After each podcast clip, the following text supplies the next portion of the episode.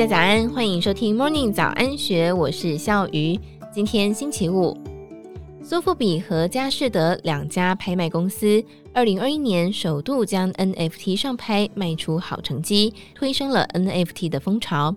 同年，台湾一位艺术家阿乱（本名王兴仁）的 NFT 作品，在八月二十二号登上了 NFT 艺术最高殿堂之一 Art Blocks 拍卖平台。他上架的 Good Vibrations 系列一千多件的作品，不到一个小时就销售一空，总计卖出六百零二颗的以太币，以当时一颗以太币大约九万元估算，大约是五千多万台币。今年加密货币暴跌，以目前一颗以太币大约是台币三点九万元估算，也高达了两千多万元。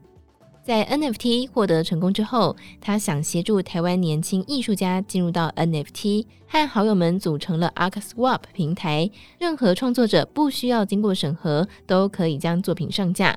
上架的费用不到台币一元，作品卖出只和创作者收百分之二点五。他强调，必须要让台湾的创作者先获利，所以要让利。投入数位艺术创作大约十多年的阿乱有感而发地说。NFT 是人类的未来。他表示，当初会进入到数位艺术创作领域，是因为自己最喜欢的创作者都在讨论 NFT。深入研究之后，发现它确实能够翻转世界。尤其在 NFT 的世界里的买家，不只是台湾人，而是全世界的藏家。能够登上 Art Blocks 拍卖平台，背后有一个锲而不舍的故事。在 NFT 还没有走红之前，阿乱就知道这很有可能会改变世界。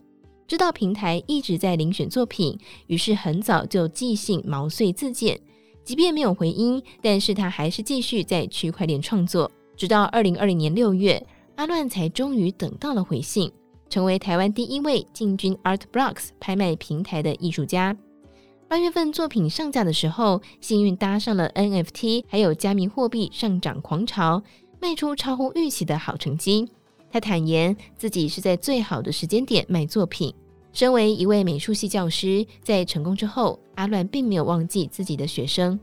他说自己也不太敢去温州街喝咖啡馆，因为随便走进一家咖啡馆都会遇到自己的学生。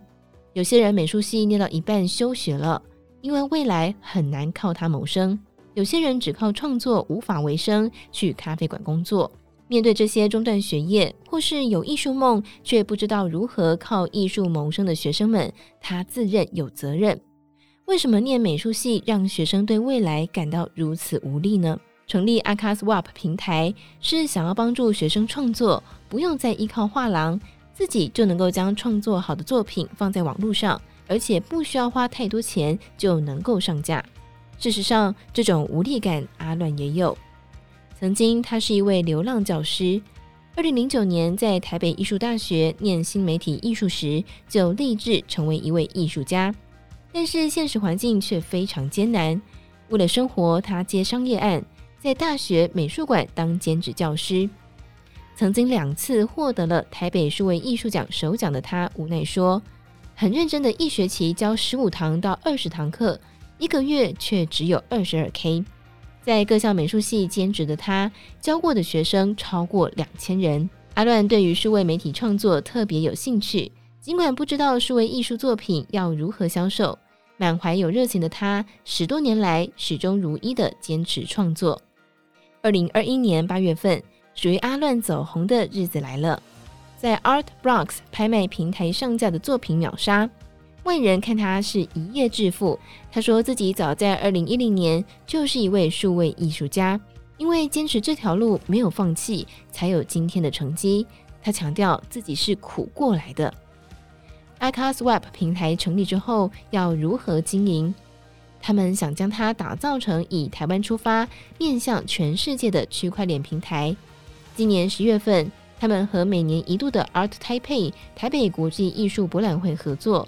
在今年艺博会将 NFT 做成票券，取代传统票券。展览期间设立摊位，并且邀请七到八家传统艺廊加入，希望可以扩大市场，让专业画廊带收藏家进入到数位艺术领域。以上内容出自《金周刊》数位内容部，更多精彩内容欢迎参考资讯栏。祝福你有美好的一天，有任何想法也欢迎你留言告诉我们。我们明天见，拜拜。